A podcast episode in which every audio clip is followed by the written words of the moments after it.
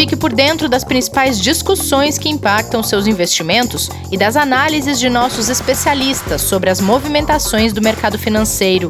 Falando nisso, nosso encontro é toda manhã, logo após a abertura do mercado. Entre nos canais oficiais do Itaú Personalité e envie suas dúvidas sobre recomendação de investimentos.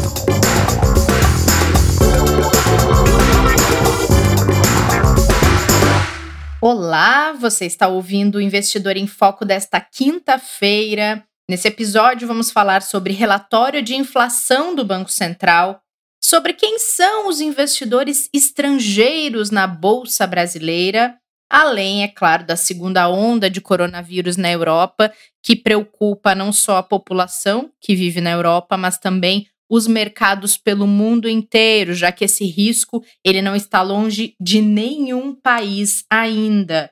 Kleber, bom dia, como está? Bom dia, Rê, tudo bem? Tirando essas notícias um pouco mais difíceis aí, a gente continua na esperança e na expectativa né, de dias melhores, de informações mais positivas para trazer para o investidor. Vamos tentar pelo menos algumas consegui trazer hoje aqui, com um suporte muito legal aí da nossa companhia, do convidado que vem hoje, né? Pois é, a gente vai fazer uma bagunça na nossa lógica normal aqui do programa para aproveitar os 30 anos de experiência que tem o Luiz Ribeiro, nosso convidado de hoje, gestor do Itaú Asgard Ações. A gente daqui a pouco vai falar com ele muito sobre o investidor estrangeiro no Brasil, ele já trabalhou em gestora alemã e, enfim, tem uma experiência enorme com gestão de produtos voltados a investidores estrangeiros, mas a gente quer aproveitar o olhar dele para falar também do cenário do Brasil. Então, Vem, Luiz, seja bem-vindo. Já vamos começar nosso papo agora, tudo bem? Olá, obrigado, obrigado, obrigado pelo convite. Tudo bem, e vocês?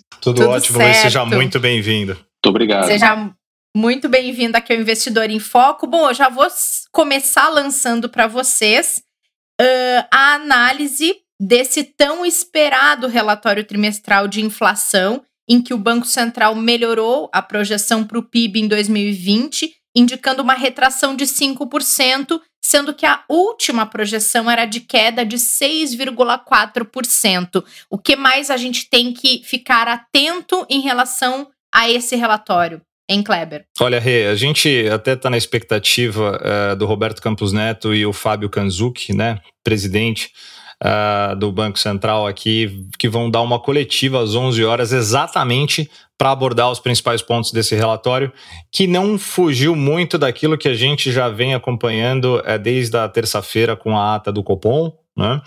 E os números realmente já são um pouco melhores na previsão, né? E nas projeções do Banco Central, né? Tem uma projeção aí de crescimento até talvez um pouco mais otimista do que a média de mercado de 3,9 para o ano de 2021, mas ainda tem uma incerteza usual sobre as projeções exatamente do, do ano que vem, porque é natural que a gente tem muita coisa para acontecer para que eles cheguem nesse resultado, tá? Foi reforçado no relatório, né, que é muito importante as reformas fiscais, que a gente tanto vem falando, né, e tanto vem apresentando, e que o mercado espera também que aconteça, para uma recuperação econômica mais sustentável e uma sinalização ali que aparentemente deve ser mantido essa política monetária que a gente vem acompanhando com a manutenção de taxa de juros por um período mais longo, né, Luiz? Bom, é verdade. É, é, eu acho que o número, o número assim de, de PIB tem melhorado, né, nos últimos meses. É, talvez até por conta do, da, da, do, do, auxílio emergencial que o governo tem dado aí, acho que tem dado um reforço no caixa da população em geral e ajudado a economia, então os números de, de projeção de PIB têm melhorado, né? É, esse número é em torno de 5%, se a gente olhar em termos relativos, é, é, até um número bastante bom, né, em comparação com o resto da América Latina, né? Sem dúvida, se for isso mesmo, vai ser excelente. É, exatamente, acho que você olhar os outros países da América Latina, você tem México com uma queda prevista de mais de 10% do PIB esse ano, Colômbia com quase 8%, né, inclusive o Chile, que usualmente é, é, é bastante resiliente, aí caindo quase 6%, então em termos relativos não é, não é um número ruim não, né? Acho que o grande desafio realmente é como você falou, Kleber, é o ano que vem, né? Olhar para o ano que vem Verdade. E qual vai ser o cenário do ano que vem. E quando a gente olha uh, esse cenário, esses resultados todos, e, e, em relação ao mercado, o mercado já reage ao resultado ou ele já fica olhando para o cenário de 2021? Ah. É, pode falar, Luiz, por favor, né? Que a gente fala muito falar? de expectativas. Tá a gente fala muito de expectativas. Como eu já falei bastante aqui, por favor, conta pra gente como que vocês estão enxergando isso. Tá bom, não, é, é, é isso aí mesmo, né? O mercado é, é, ele gira em torno de expectativas, né? Sempre olhando para frente, forward looking, né? É, uhum. mas nos últimos meses, eu acho que os números melhores têm ajudado. Né? Assim, sempre que você tem uma surpresa positiva em relação àquilo que é esperado, isso acaba ajudando os mercados. Né? Acho que nos últimos meses aí, a gente teve algumas surpresas positivas do lado da atividade no Brasil. Isso tem ajudado o mercado. Né? É, mas tendo dito isso, é claro que o número de 2021 é bastante importante, principalmente no mercado de ações. Né? Qual vai ser o crescimento de PIB e que, que automaticamente tem um impacto no crescimento de lucro, né? E, e naquilo que a, que a, gente espera para as empresas é, individualmente.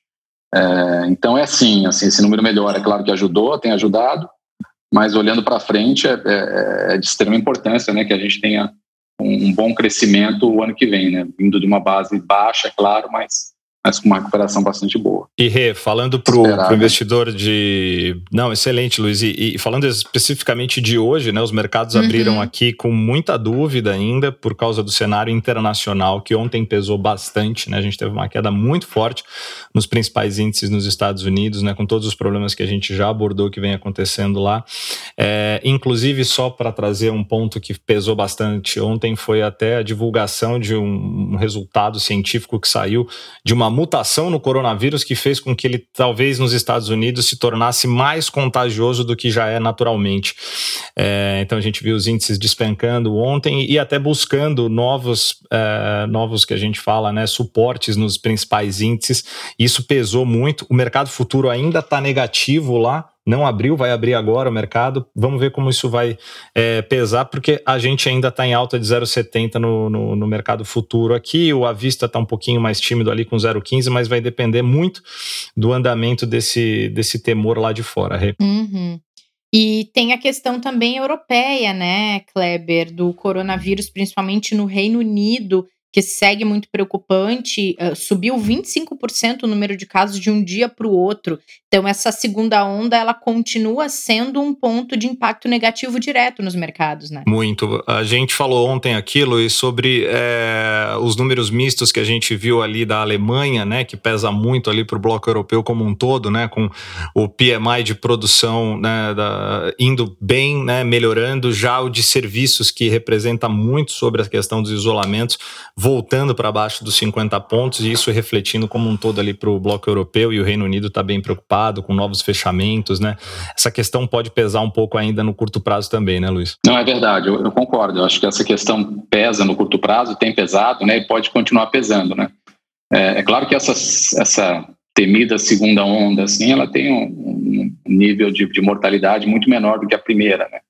Sim. Então, isso, isso talvez minimize bastante o problema numa, numa eventual a segunda onda, mas é algo que o mercado acho que vai manter no radar por algum tempo, né? Até que a gente uh, tenha certeza de que essa segunda onda é, é, não é tão poderosa ou tão fatal quanto, quanto a primeira, mas tem pesado sim, Kleber, tem, tem tido um peso aí sim. Boa. Luiz, aproveitando, é, a gente já falou aqui muito sobre quem é o investidor brasileiro que investe no exterior não somente investe em produtos com exposição internacional, mas investe de fato em mercados dos Estados Unidos, da Europa, outros mercados, alguns mercados emergentes, Japão e tudo mais. Agora, dada a sua experiência, quem é o, o, o, investidor que investe na Bolsa Brasileira, o estrangeiro que investe na Bolsa Brasileira? É, bom, legal. É, bom, acho que aquele que realmente, como a gente fala, can move the needle, né, em inglês, que pode mover a agulha e que tem tamanho, são os investidores institucionais, né? E aí tem, tem uma variedade deles, né? Os, temos aí os, os, os, fundos de investimento, né? Os fundos de investimento, investimentos em mercados emergentes, os fundos de investimento globais. É, tem uma tem uma parte desses investidores que são outros tipos de investidores institucionais, né? Como fundos de pensão, fundos soberanos, né? Tem tido no passado uma, uma participação bastante relevante. Esses são os principais, né, os maiores, aqueles que podem realmente ter algum impacto relevante é, na bolsa, né? Assim, é claro que, que, pode ter uma ou outra pessoa física estrangeira, mas esse esse é, esse volume dessas pessoas físicas é muito pequeno, né? São realmente os institucionais que fazem diferença. E Luiz, a gente fala muito do investimento, ouve muito né, no mercado a entrada, a saída de investidor estrangeiro, né, é, no Brasil, tanto na bolsa quanto no investimento direto. Mas o que que torna, o que que faz realmente ser atrativo, ser interessante para o investidor de outro país vir trazer seus recursos para cá? Essa é uma, uma boa pergunta, né? É, tem alguns fatores assim que, que, que na nossa cabeça assim são mais importantes, né? É, Porque o que atrapalha que é, a gente já sabe, né? A gente... É, é verdade. o que atrapalha a gente acompanha. a gente acompanha no dia a dia e sabe bem. Né? Agora tem coisas que ajudam também, né? É, Sem dúvida. O que, que, que, o investidor busca, né? Assim, acho que é mais importante falar no que ele busca, né? É, ele busca crescimento, né? Assim, crescimento acima da média é importante, principalmente para o investidor em equities, né? Então isso é algo que ele busca. Um segundo item assim de importância bastante grande é o potencial de diversificação, né? Buscar alguma coisa diferente daquilo que ele tem na carteira, uh, alguma coisa que tenha os, drivers diferentes, né? Daquilo que ele tem, que, que possa diversificar a carteira que ele já tem hoje. Esse seria um segundo ponto. E um terceiro ponto, assim, é, é o valuation, né? O preço desses ativos que ele que ele que ele está comprando fora do seu domicílio versus o risco desses ativos, né? E aí no risco tem uma série de coisas embutidas aí, né? O, risco político é um, é um risco importante para ele, né? É, o risco regulatório, né? O investidor estrangeiro busca sempre é, uma segurança e uma estabilidade, né? Países que mudam as regras é, todo o tempo não são países que são atrativos, né? Essa estabilidade, esse risco, essas medidas de risco como um todo versus o preço que ele está pagando por esses ativos seria um terceiro componente bastante importante. Né? Então, aí, em resumo, né, crescimento, potencial de diversificação, né, ou seja, ativos diferentes daqueles, da, daqueles que ele Legal. tem acesso em outros mercados, e esse valuation versus risco, seriam esses, esses os três fatores. Luiz, aproveitando que o Kleber tocou no assunto do que não é interessante para o investidor, que é, que é uma coisa mais fácil de identificar, é essas questões ambientais atuais que o Brasil enfrenta, Pantanal, Amazônia, todos os problemas, muitos problemas sendo trazidos à tona e sendo a briga sendo comprada por uh, organizações do mundo inteiro e pessoas do mundo inteiro. Isso interfere como um ponto negativo para quem está olhando para cá e pensando em investir? Olha, é, é, interfere, né? Acho que é, ficou, ficou claro aí, principalmente nos últimos meses, né, que isso, que isso tem interferido, né? E, mas ao mesmo tempo que é um, é um risco e é algo negativo, é, como você colocou, né, tem, muito se fala sobre isso e, e tem, tem, muito barulho às vezes sobre isso, que é difícil filtrar, né, o que é apenas barulho, o que é e o, o que é fato, né, o que realmente está uhum. é, acontecendo aqui. Acho que lá fora fica mais difícil filtrar ainda, né? Aqui já é difícil lá fora. O investidor estrangeiro é muito mais difícil, né? Ele tem uma falta de informação mas acaba influenciando bastante e é um fator bastante importante, né? O fator, não só o fator ambiental, né? Mas também o, o, o que a gente chama hoje, né? De ESG, né?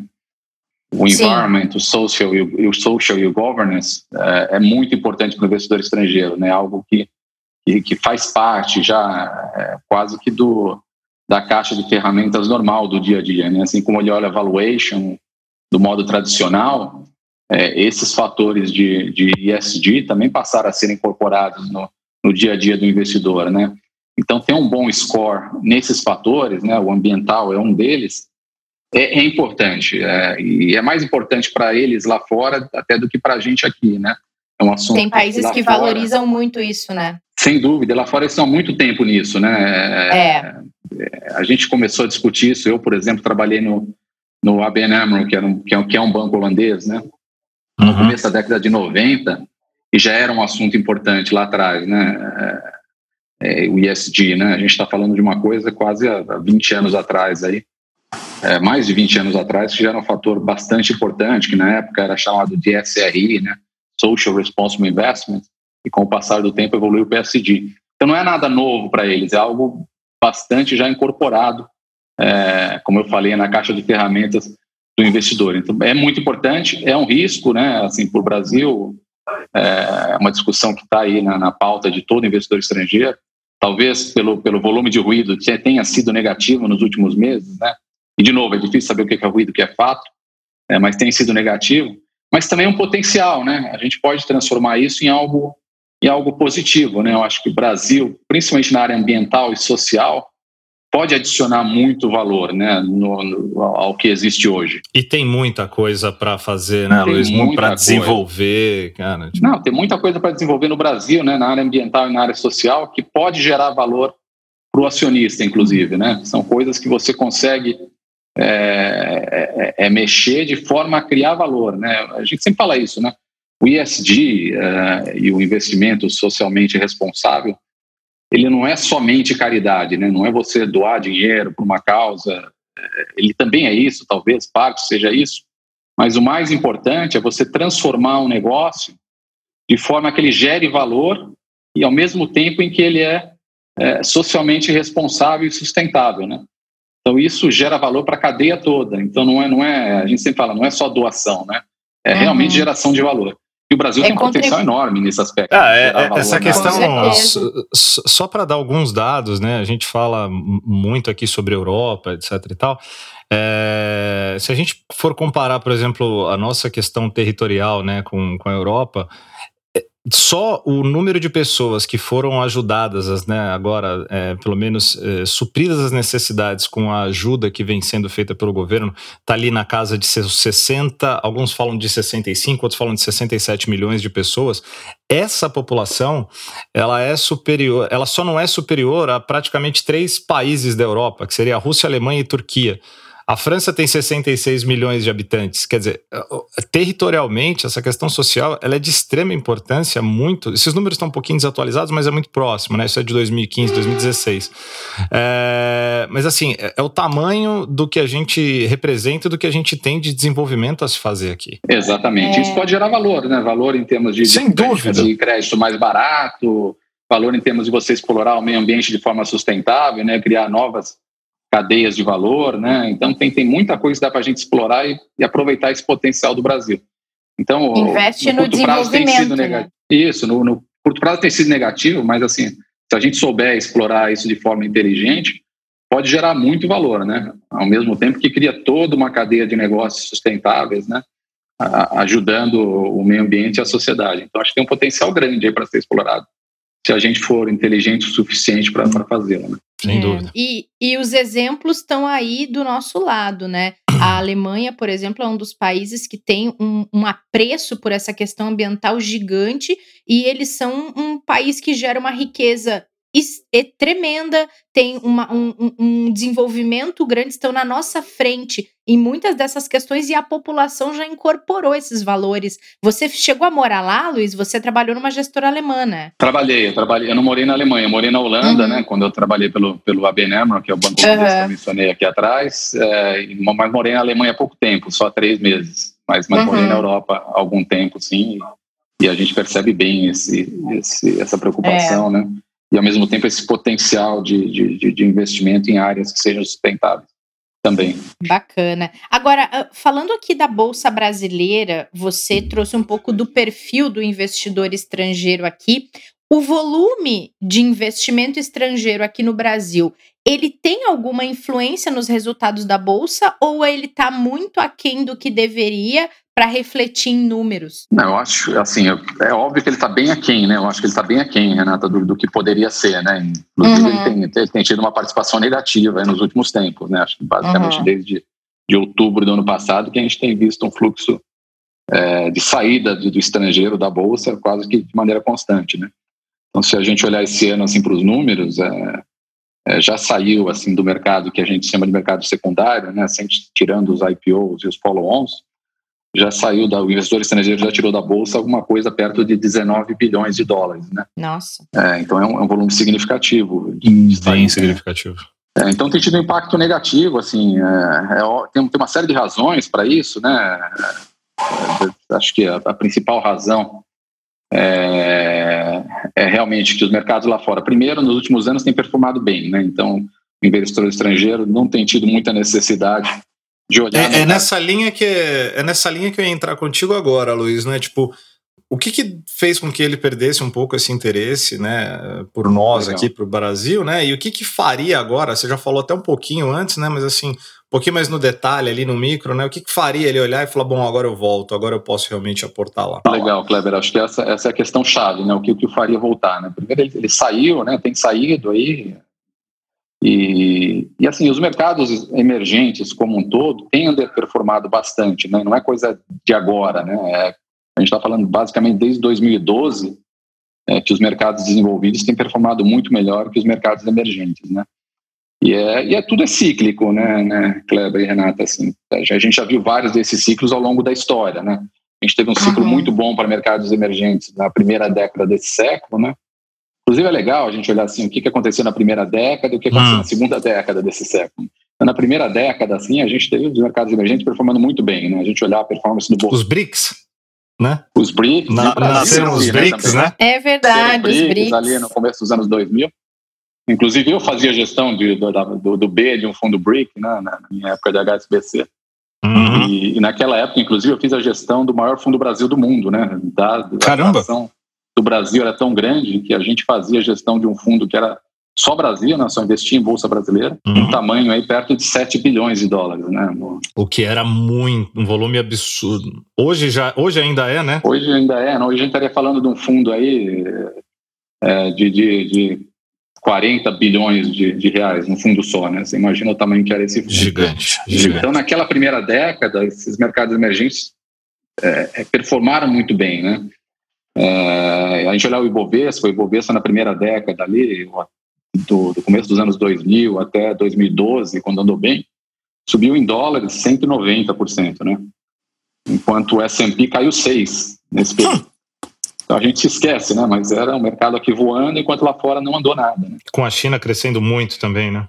A gente teve o boom de commodities, né? Que é óbvio uhum. também é algo bastante cíclico que ajudou bastante, né? O fator China foi um fator essencial nesse boom de commodities que ajudou também o Brasil por tabela, né?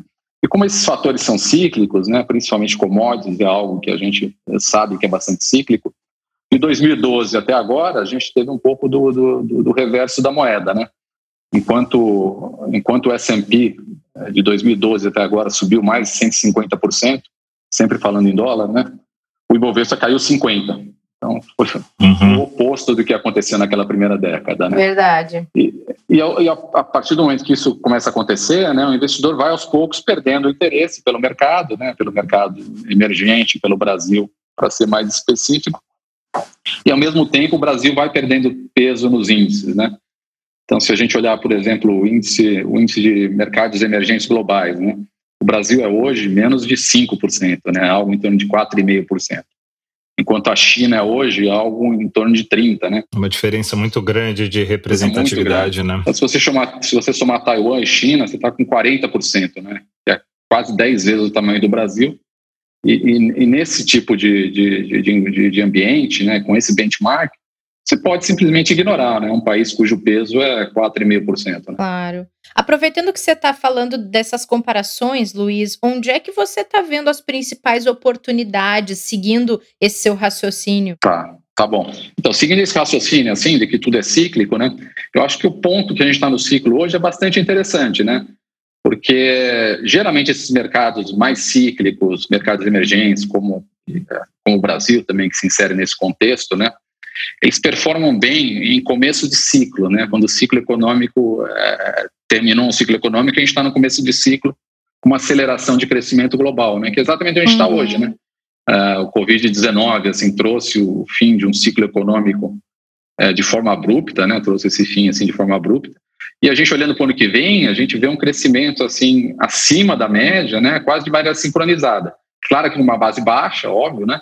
A gente está falando no crescimento do mundo ano que vem, no, no, consenso, aí, se olhar o que é o consenso que a turma espera aí, acima de 5%. É, e quase de maneira sincronizada, né? América Latina crescendo, Estados Unidos crescendo, China voltando a um crescimento aí próximo de 6%, né? É, então, geralmente esse ambiente é bom para mercados emergentes, né? É um ponto do ciclo, do ciclo onde você quer estar em mercados emergentes e quer estar em nomes mais cíclicos, né?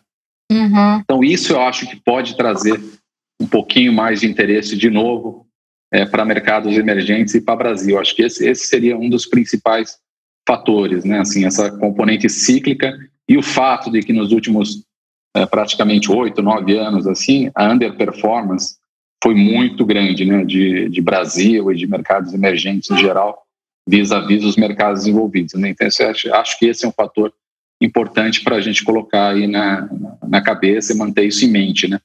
É óbvio que o timing exato disso é, é muito difícil, né? Não sei se, se não, a gente vai agora por um período não. ninguém tem de correção de consolidação, mas olhando os próximos anos e, e, olhando o que aconteceu na história, né? Não só nas últimas duas décadas, mas se olhar ao longo de toda a história dos mercados de ações no mundo, esse componente cíclico é muito importante, né? E esses pontos do ciclo e dos ciclos, né? Costumam ser bastante positivos e pontos de inflexão importantes. Então, acho que é para ficar de olho, acho que o investidor estrangeiro está é, tá de olho nisso. Tem uma exposição muito pequena hoje a mercados emergentes, né? É, como eu falei aí, o peso de Brasil caiu bastante, o peso de outros mercados emergentes caiu bastante. Então, acho que falta só uma pequena faísca aí é, para a gente retornar a um, a, um, a, um, a um ponto em que haja mais interesse é, por mercados emergentes e colocando o Brasil nessa cesta também. Que os responsáveis ajudem para essa faísca chegar o mais rápido possível, né, Luiz? Exatamente, a gente precisa da contribuição. né? E assim, o papo, tá, o papo tá excelente, mas chega uma hora que a gente tem que apertar um pouquinho o nosso convidado aqui. E essa hora chegou, mas é, mas, é, mas é super importante, porque você veio para Itaú Asset agora, recentemente, né? Direto de uma gestora alemã, para fazer a gestão do, do fundo Asgard, né? Um produto que até então era destinado somente para investidores estrangeiros, né? Quer dizer, poucas pessoas tinham acesso, como um pouco de tudo que você contou agora aí por história. Mas agora conta um pouquinho mais para a gente de tudo isso que você vem fazendo aqui na Itaú Asset e o que, que o nosso investidor, né? E até aquele que ainda não é e que quer investir, é, vai encontrar no Asgard na gestão que vocês estão fazendo. Legal, boa, Cláudio. É... Bom, eu, como, você, como vocês falaram aí, você e a Renata falaram, eu estou em equities, né, em ações, em investimento em ações há, há quase 30 anos aí, né?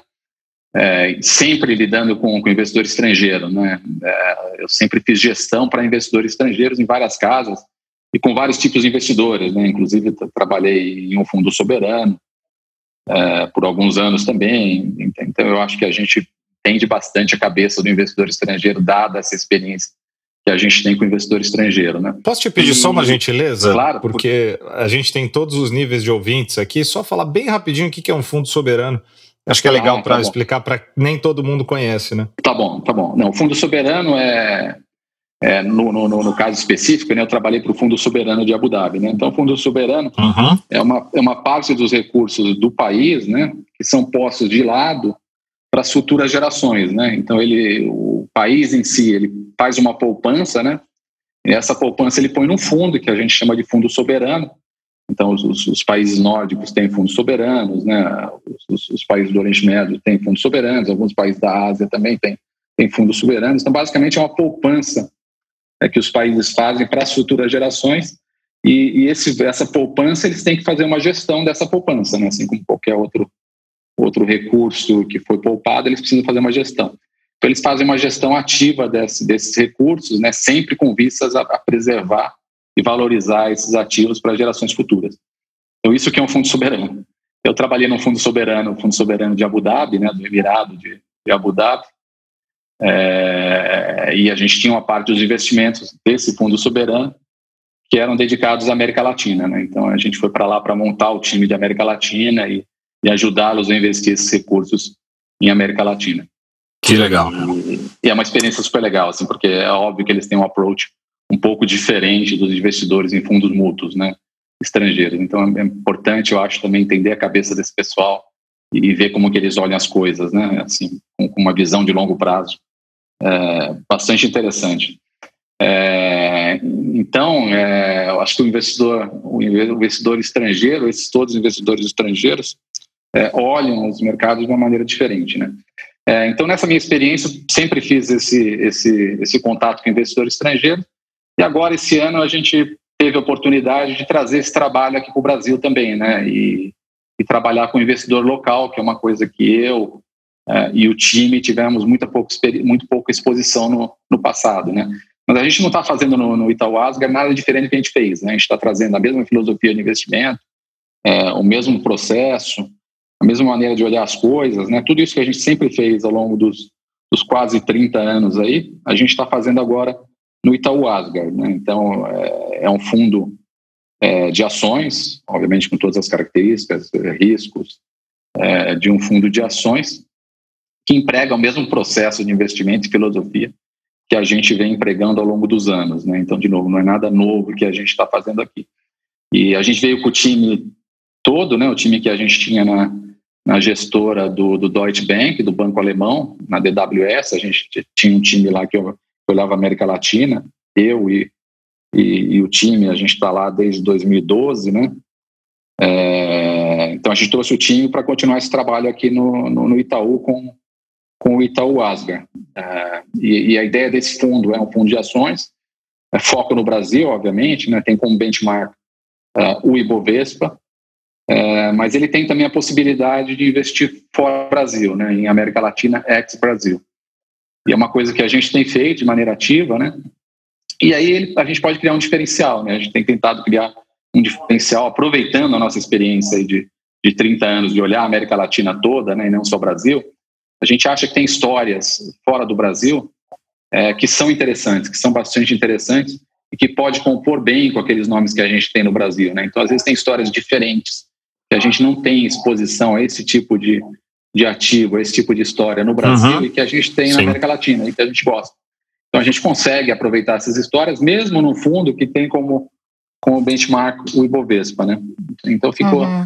ficou acho que um produto assim diferente é, da maioria dos produtos que tem no mercado, né? Dessa exposição fora Brasil e com processo de investimento e filosofia que a gente já trouxe aí, vem desenvolvendo ao longo dos, dos últimos eh, quase que 30 anos aí. Legal. E deixa eu aproveitar, já que você falou do Asgard, é um investimento para investidores qualificados. Eu queria levantar uma questão para vocês dois, que ela surgiu, ela tem surgido como dúvida muito frequente quando a gente trabalha investimentos com exposição internacional e a maioria deles é voltado a investidores qualificados. Então, a, a, as pessoas que acompanham tanto o podcast como também a live têm traduzido esse questionamento. Por que a maioria do investimento que é voltado a, a, tem, tem como grande parte a sua exposição internacional, quando a gente oferece, ele é para investidor qualificado?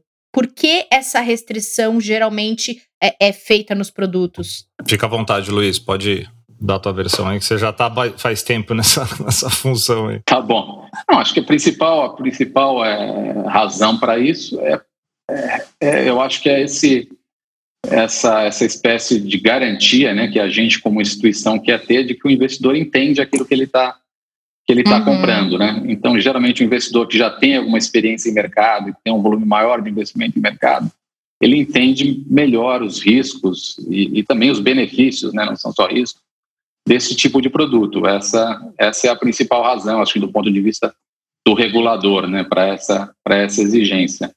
Exatamente. Embora a gente possa argumentar que talvez não faça tanto sentido, até porque é um produto que investe lá fora, na verdade ele teria menor risco, né, já que ele tem uma diversificação. É, existem, existem grandes discussões hoje é, que eu não tenho a menor capacidade de dizer se vai ter algum tipo de mudança, tá, Rê? É, Mas as discussões, uhum. é, as discussões que se tem é a seguinte, né? É, o que, que o valor financeiro representa em termos de qualificação ou conhecimento para que você faça um investimento, né? Então essas discussões foi, foi um critério utilizado lá atrás, tanto que se alguém que não tiver o valor financeiro lá, que é um milhão de reais declarado de patrimônio para ser um investidor qualificado, tiver certificação né, uma certificação, seja da, da Ambima, ele também pode ser, né? Uhum. Então, das, das certificações que são ali é, reguladas, né, e, e, categorizadas como possíveis. Então, é, tem essa discussão porque é, você tem, às vezes, pessoas que têm um patrimônio muito grande, com um conhecimento muito baixo, e pessoas que têm um, claro. um patrimônio pequeno, mas tem muito conhecimento de mercado, né? Mas e, nesse e caso, essa... Kleber, o investidor tem que assinar um termo, né? Então, ele tem. se declara qualificado Exatamente. para acessar começar aqueles investimentos, né? Exatamente, exatamente. É. E assim, acredito, isso é só uma opinião, né, de verdade, não tem nenhum embasamento aqui, nenhuma informação, mas é uma opinião de que o mercado vem evoluindo sem dúvida nenhuma para que isso tenha algum tipo de, de, de, mudança e até de alteração, dado até o desenvolvimento do mercado de investimentos como um todo, que até não sei se posso usar essa expressão, mas assim, se popularizando né, que é algo que no Brasil é, é muito recente, né, e é. você já tem um mercado.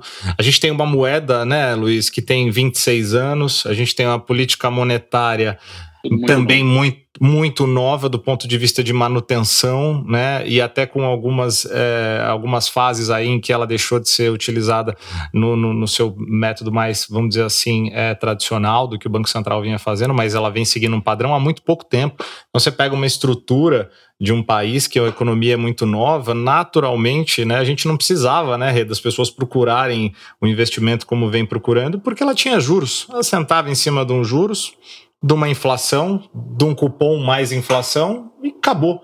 Né? Uhum. Ela não precisava procurar risco, ela não precisava se arriscar para aquela que só olhava para retorno, né? Claro. Para quem olhava para quem olhava para diversificação, para estrutura, para o que a gente chama de hedge, né, proteção na carteira e até para realmente buscar alternativas mais sofisticadas, essas pessoas sim já tinham buscado, mas acho que essa evolução, né, Luiz, vem acontecendo há muito pouco tempo e essas conversas devem fazer com que tenham mudanças até nessas, nessas regras, nesses regulamentos, né? Eu acredito também, Kleber, nisso. Eu acho que essa essa essa essa tentativa de medir o conhecimento do investidor uh, através do volume investido, acho que é uma tentativa, né? Mas tende a evoluir, né? Acho que tende a evoluir, mas como você falou, Kleber, é uma coisa muito nova, né? Eu acho Sim. que aos poucos a gente vai evoluindo para algum outro, outro tipo de é, medida, e, né? E o controle do regulador tem o seu valor ali, né, Rê?